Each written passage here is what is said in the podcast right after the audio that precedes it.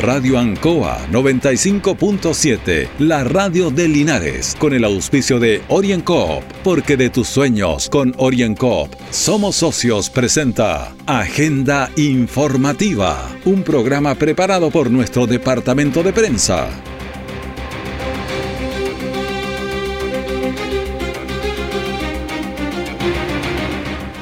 Muy buenos días, les saludamos y le damos la bienvenida a Agenda Informativa aquí en Radio Ancoa en este jueves 24 de febrero de 2022, cuando los ojos del mundo se están tensos mirando lo que pasa en el, en el asunto de Rusia y Ucrania.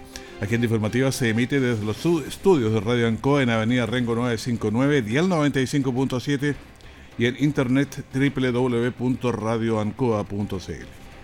De inmediato las informaciones de las últimas horas preparadas por nuestro departamento de prensa. Titulares para la presente edición. Un furgón con 12 trabajadores volcó en el sector de San Carlos de Arquén en Hierbas Buenas. Cefam Oscar Bonilla tiene nuevos recursos para edificio. Vuelta a clases 2022 ya está en acción. Hoy parten algunos colegios, otros el día 2 de marzo. El detalle de estas y otras informaciones ya viene. Han sido tiempos difíciles, de incertidumbre, porque las ventas han bajado, hemos tenido miedo y preocupa no saber cuándo las cosas mejorarán. La pandemia nos ha afectado a todos. Me acerqué a OrienCop buscando una solución y mi sorpresa fue enorme. Entendieron de inmediato mi situación y juntos buscamos la mejor alternativa para salir adelante con mi negocio. Reactiva tu negocio con OrienCop. Solicita tu crédito microempresas de 14 millones en 48 o 60 cuotas con una tasa súper baja. OrienCop Cooperativa de Ahorro y Crédito. Siempre en el lugar donde se produce la noticia están los equipos de prensa para que usted se informe primero. Agenda informativa. Hierbas Buenas informado nos cuenta que hace pocos minutos Bombero de Hierbas Buenas fue despachado a una clave de 10-4 en el sector de San Carlos de Arquén y al momento de llegar la primera unidad Ah, se percató que del volcamiento de un furgón con trabajadores ah, eh, que eran trabajadores agrícolas de temporada, donde viajaban alrededor de 12 ocupantes. Pero escuchemos eh, que nos dice el comandante Felipe Elgueta de Bomberos de Hierbas Buenas. Recibimos una alarma de accidente vehicular. Las primeras informaciones indicaron que fue el volcamiento de un furgón con trabajadores agrícolas de temporada a la llegada de la primera unidad nos encontramos de que efectivamente se trata un volcamiento a un canal eh, con las personas ya fuera del vehículo, eh, llegamos junto con el servicio de salud, SAMU y también ambulancia del consultorio. Eh, favorablemente no había ningún lesionado grave por la información que nos entrega SAMU y también ya fueron atendidas, ¿cierto? Y van a ser trasladadas al servicio de salud de Linares. Bueno, esa es la información que ocurrió en, horas de esta mañana en Hierbas Buenas. Afortunadamente eh, no hay heridos graves porque cayó este furgón color amarillo y cayó sobre un canal de regadío con personas, trabajadores agrícolas. El gobierno regional del Maule financiará la construcción de los CEFAN del Maule, Linares y Pichuquén. Son tres. La decisión de se votó ayer en el Pleno del Consejo Regional. La inversión total es de más de 20 mil millones y favorece a unos 65 mil maulinos. En la sesión, el, el, Consejo Regional del Maule aprobó el financiamiento para la reposición y también la relocalización del Cefam o Carbonilla de Linares. Esto fue posible gracias a que el Ministerio de Salud respondió positivamente a la solicitud del cambio de la fuente de financiamiento y costear la construcción de los CEFAM del Maule, Linares y Bichuquén, como le explicábamos, eh, que no habían sido priorizados en la cartera ministerial. Escuchemos a la gobernadora regional, Cristina Bravo, quien señala. Estamos de verdad muy orgullosos de que hoy día estamos concretando el sueño de muchos habitantes de la comuna Linares, particularmente porque hoy día, gracias al Consejo Regional del Maule, pusimos en tabla la reposición del proyecto CESFAN Oscar Bonilla, pese a que muchos no creían que íbamos a ser capaces de sacar adelante este proyecto como nos comprometimos en campaña y a través del trabajo en equipo. Nuestro objetivo es centrarnos en las necesidades de la gente y sobre todo en las necesidades de salud. Agradecemos al Consejo Regional y le contamos a la comunidad de Linares que tenemos CESFAN en los próximos meses porque ya aprobamos, gracias al Consejo Regional, el CESFAN Oscar Bonilla para Linares. Bueno, ahí se empieza a construir, pero pasarán dos, tres años aproximadamente en que ya esté operativo, porque hay que construirlo y eso demora un tiempo. Son 32.000 linarenses los usuarios del CEFAM Oscar Bonilla. El proyecto tiene un costo de 7.819 millones de pesos aproximadamente y casi eh, un poquito más. Eh, escuchemos a Rodrigo Hermosilla, consejero regional. Más de 7.800 millones aprobó ayer el Consejo Regional del Maule en pleno para la reposición con relocalización del consultorio Oscar Bonilla de nuestra ciudad. El Ministerio de Salud no lo tenía incorporado en el presupuesto de este año, por lo tanto no había ninguna posibilidad de construirlo. Sin embargo, yo le solicité a la gobernadora regional Cristina Bravo que hiciera todas aquellas gestiones pertinentes para lograr la autorización del ministerio y que así, de esa forma, el gobierno regional del Maule ponga los recursos para esta tan anhelada obra. En la oportunidad, el Consejo Regional del Maule, además del CEFAM Oscar Bonilla, aprobó recursos para los CEFAM del Maule y Bichuquén. Orienco está presentando Agenda Informativa en Ancoa, la radio de Linares. Han sido tiempos difíciles, de incertidumbre, porque las ventas han bajado, hemos tenido miedo y preocupa no saber cuándo las cosas mejorarán. La pandemia nos ha afectado a todos. Me acerqué a Oriencop buscando una solución y mi sorpresa fue enorme. Entendieron de inmediato mi situación y juntos buscamos la mejor alternativa para salir adelante con mi negocio. Reactiva tu negocio con Orienco. Solicita tu crédito microempresas de 14 millones en 48 o 60 cuotas con una tasa súper baja. Orienco Cooperativa de Ahorro y Crédito. Nuestra central de prensa está presentando Agenda Informativa en el 95.7 de Radio Ancoa. Un incendio estructural se produjo ayer en la mañana en el sector Cuentas Claras de Longaví. Esta vez, además del incendio, un joven resultó con quemaduras y la dueña de casa, con varias enfermedades de base, sufrió un shock por motivos de este incendio. Escuchemos al comandante Sergio Saldías de Bomberos de Longaví.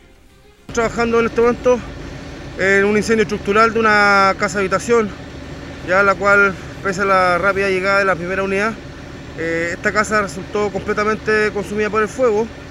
Eh, se propagó una segunda estructura colindante, logrando cierto evitar que esta fuera consumida en su totalidad por parte de nuestro personal. Al momento ya la emergencia la tenemos controlada, tenemos una persona eh, damnificada, una persona adulta, femenina de tercera edad, la cual eh, en este momento fue trasladada a un centro asistencial debido a su estado de salud, ya que presenta bastantes patologías de base para una evaluación por parte del personal médico. Un incendio que dejó personas lesionadas, una casa totalmente quemada y otra con daños. Esto nos señala que debemos estar siempre atentos con los incendios.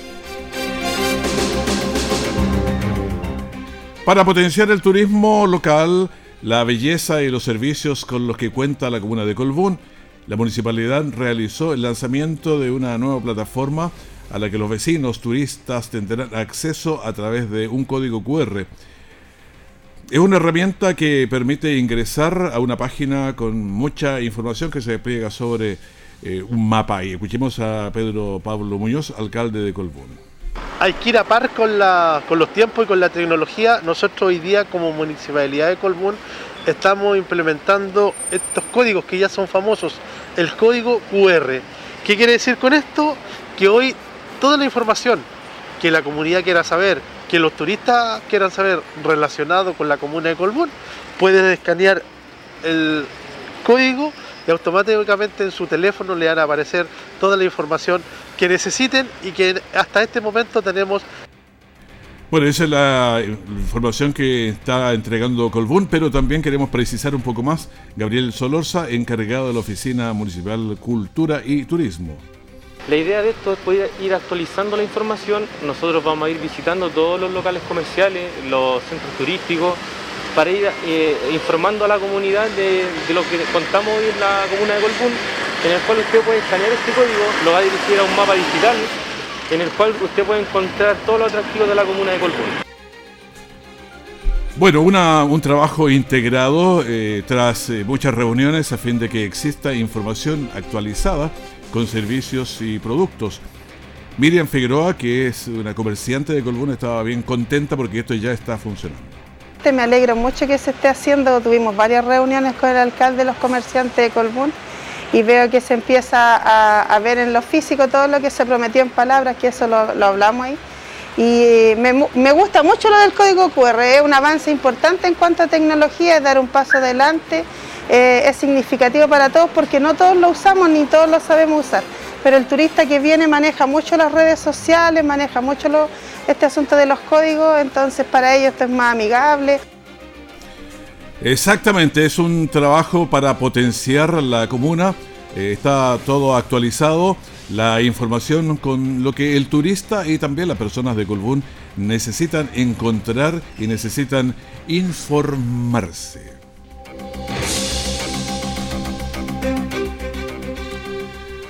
La PG, PGU ya se está pagando a quienes eh, pertenecen al Pilar Solidario. El resto debe esperar hasta agosto. Para conocer eh, de primera fuente, vamos a preguntarle directamente al subsecretario de Previsión Social. Veamos quiénes tienen derecho a esta pensión garantizada universal. Entonces se lo preguntamos al subsecretario de Previsión Social, Pedro Pizarro. Los requisitos son cuatro. Uno, tener más de 65 años. Dos, no ser parte del 10% más rico de la población. Tres, tener una pensión propia de hasta un millón de pesos.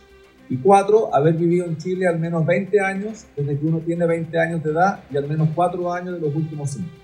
Cumpliendo esos requisitos, la persona puede recibir la pensión garantizada universal postulando. Y las personas que ya tienen Pilar Solidario, que son aproximadamente 1.500.000 en todo Chile, acceden automáticamente. Esta pensión tiene una base, pero los inicios y los plazos de postulaciones no son para todos iguales. ¿Cuáles serían estos plazos? También se lo preguntamos al subsecretario. La persona que está trabajando pero tiene más de 65 años puede postular igual, no hay, no hay problema. Esa es una innovación respecto al pilar solidario que requería que la persona estuviese pensionada para efectos de recibir el beneficio. Aquí no hay plazo para postular. O sea, como estamos hablando de una pensión, la persona postula y cumpliendo el requisito recibe el pago de la pensión garantizada universal desde ese mes en adelante, cumpliendo con los requisitos. Los que entran automáticamente la comenzaron a recibir ahora, ya durante el mes de febrero, y los que tienen que postular porque cumplen con los nuevos requisitos, pero no cumplen con los antiguos del pilar solidario, lo van a comenzar a recibir a contar del mes de agosto. Entonces, eh, las personas pueden ir postulando por estos meses para irlo recibiendo a contar de agosto, pero si postula después, postula septiembre en octubre, bueno, va a empezar a recibir la, la PGU desde el mes en que haya postulado en adelante, pero no hay un plazo de postulación. Eh, ahí cada uno va postulando a medida que los tiene pertinentes. Bueno, la pensión tiene un piso de 185 mil pesos. Ahora, ¿cómo se acopla con las otras pensiones, especialmente con el pilar solidario? Ese sería bueno lo que vamos a aclarar. Las personas que tienen hoy una pensión pueden tener una pensión propia, autofinanciada sus cotizaciones, o pueden tener una pensión del pilar solidario.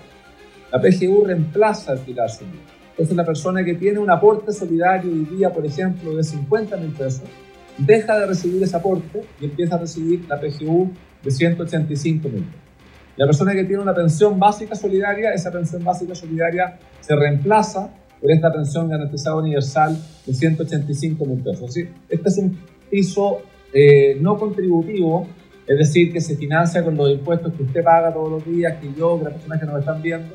Y sobre eso es la pensión que cada uno fue financiando, ya sea en la FP, ya sea en, la caja del antiguo sistema.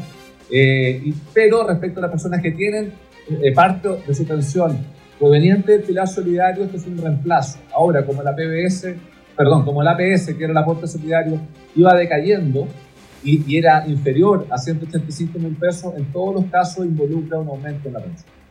Bueno, las preguntas al subsecretario de Previsión Social, Pedro Pizarro. Esperamos haber aclarado las dudas principales, por lo menos. Pero para saber datos, puede ingresar a la página web www.chileatiende.cl y con su RUT y fecha de nacimiento le entrega la información de su caso particular. Orienco está presentando Agenda Informativa en Ancoa, la radio de Linares. Han sido tiempos difíciles, de incertidumbre, porque las ventas han bajado, hemos tenido miedo y preocupa no saber cuándo las cosas mejorarán. La pandemia nos ha afectado a todos. Me acerqué a Orincop buscando una solución y mi sorpresa fue enorme. Entendieron de inmediato mi situación y juntos buscamos la mejor alternativa para salir adelante con mi negocio. Reactiva tu negocio con Orienco. Solicita tu crédito microempresas de 14 millones en 48 o 60 cuotas con una tasa súper baja. Orienco Cooperativa de Ahorro y Crédito. Todo el acontecer noticioso del día llega a sus hogares con la veracidad y profesionalismo de nuestro departamento de prensa. Agenda informativa. La vuelta a clases está bien clara pero hay varios actores, ya hemos escuchado a las autoridades, hemos escuchado a los padres apoderados, escuchamos a los alumnos, pero veamos qué pasa con los profesores también. Estamos con Eduardo Troncoso, presidente de la Federación de Profesores de los Liceos Municipalizados de Linares. Buenos días, ¿cómo está? Muy buenos días, Raúl. Eh, bueno, una mañana no muy auspiciosa por lo que estamos escuchando en las noticias, ¿no es cierto?, de este, eh, de este conflicto que tenemos en Europa, así que es un conflicto grande, pero yo tengo la fe que no va a ser, eh, no va a llegar tan allá, porque algo de cordura nos quedará en el mundo. Esperemos que así sea, Raúl, con todo esto que nos tiene más encima un, un conflicto bélico más la pandemia. Creo que a todos tenemos que preocuparnos y solidarizar en, este, en estos momentos con esa gran problemática que tenemos en Europa. Y en lo inmediato, fíjate que teníamos el, el barril de petróleo a 40 dólares y ya está en 100. ¿Se imagina a dónde va a llegar si el Estos son, efectivamente, son daños colaterales que van a repercutir justamente. Así que, bueno, ojalá mm, hagamos votos porque todo esto, digamos, tenga un buen término. Exactamente, ojalá. Eh, bueno, hay varias cosas que podríamos conversar de ese, pero ahora vamos a ver el tema de la educación.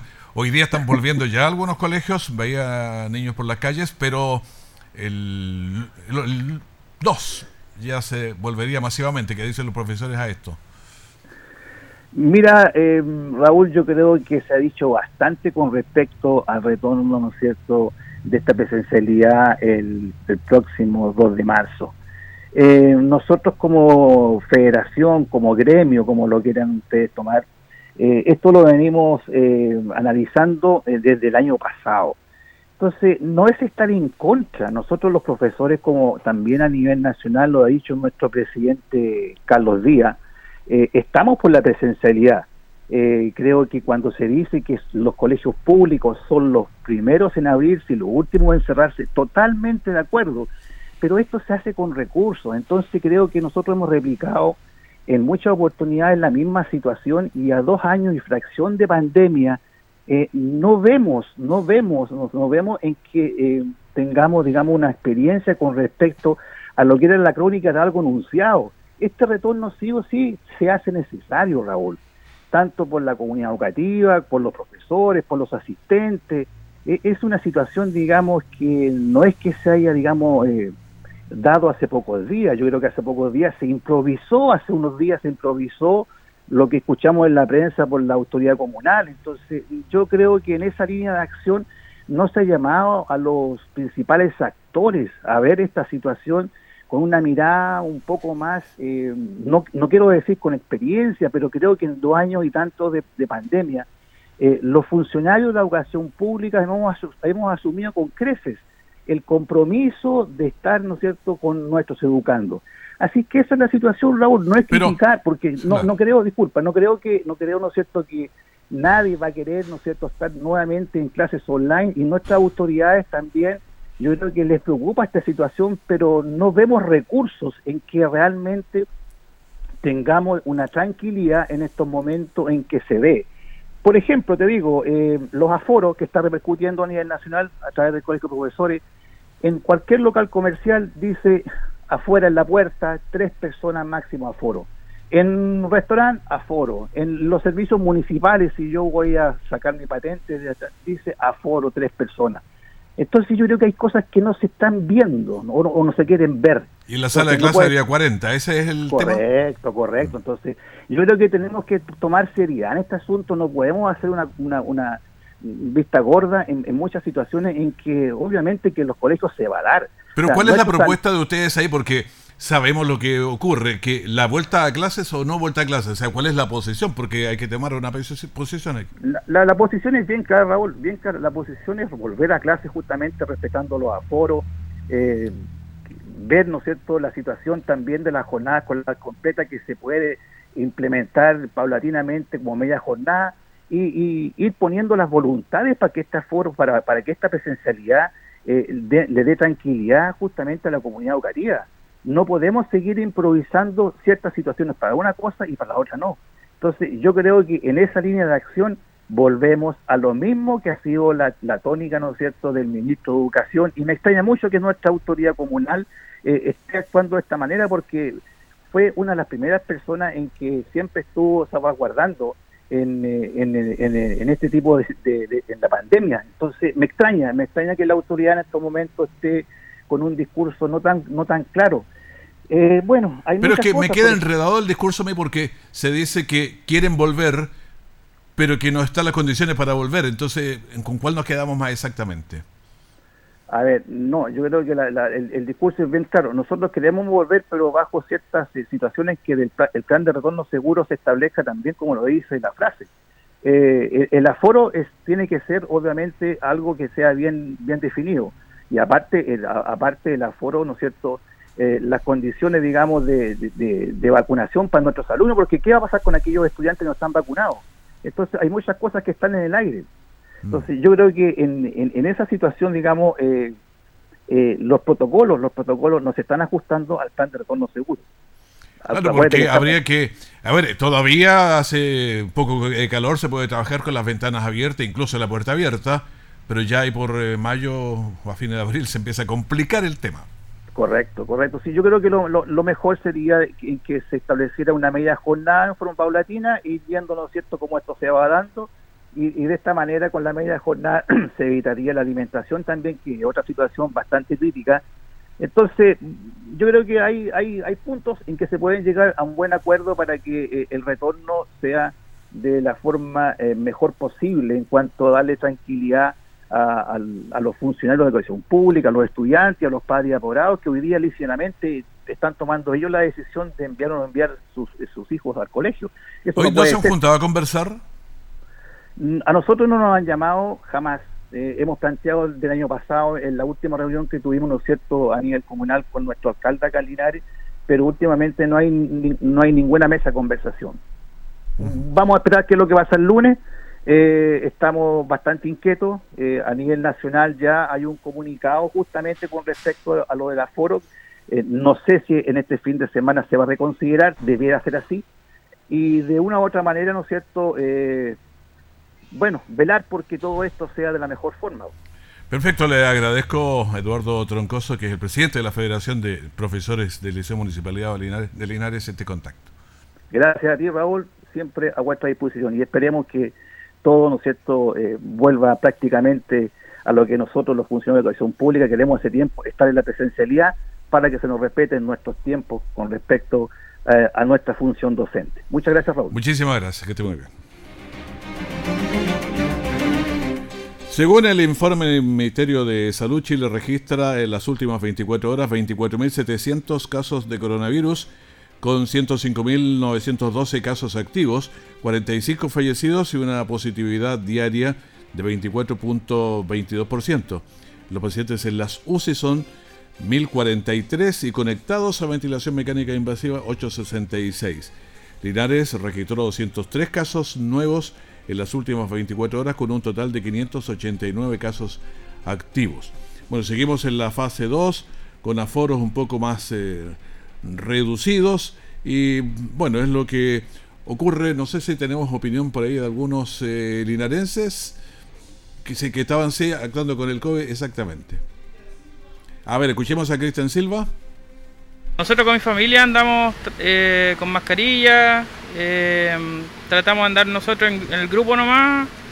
Eh, también en el auto andamos trayendo alcohol gel, guantes para en, caso de que nos toque pasar a baño o, a comer, por ejemplo.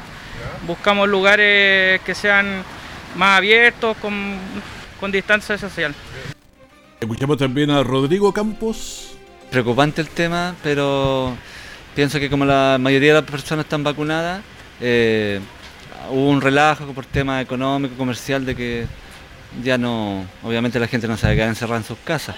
Y de todas maneras hay que llamar a cuidarse y tomar las medidas necesarias, entre las cuales usar mascarilla, no estar en contacto muy cercano en lugares donde haya mucha afluencia de público y los cuidados que siempre se, se te han informado desde el MinSal y no relajarse tanto. Bueno, aunque estamos altos, la tendencia nacional por lo menos es a la baja. El Maule está entre las regiones con mayor tasa de incidencia. En, conclusión, lo que tenemos que hacer, lo que decía recién eh, Rodrigo Campos, mantenernos alejaditos con mascarilla, usar todas las cosas que ya sabemos en este tiempo. Le damos el dato así, como estamos en la provincia, Linares tiene 582 de tasa de incidencia, eso da eh, San Javier tiene 351, Villalegre 525, Hierbas Buenas 390, Colbún está alto 1214, Longaví 707, Retiro 379, Parral 381. Eh, tenemos 547 en la provincia de Linares en total, con 1.684 casos. ¿Qué pasa con nuestros vecinos? Curicó 791, Talca 1252 y Cauquenes 1390. Esto está tan relacionado que siempre tenemos que saber cómo están nuestros vecinos porque nos vamos contagiando unos con otros. Despedimos así agenda informativa que es el primer bloque de la gran mañana de Radio Ancoa. Manténganse junto a nosotros. Vamos a estar pendientes también de lo que pasa en este conflicto allá entre... En, está lejos de nosotros, cerca de, Rusia, pero... Eh, nos influye directamente. Así que vamos a estar en ese, en ese conflicto. Nos despedimos, que esté muy bien, muchas gracias. Radio Ancoa 95.7, la radio de Linares, con el auspicio de OrienCoop, porque de tus sueños con OrienCoop somos socios, presentó Agenda Informativa, todo el acontecer noticioso del momento preparado por nuestro departamento de prensa. Radio Ancoa, por la necesidad de estar bien informado.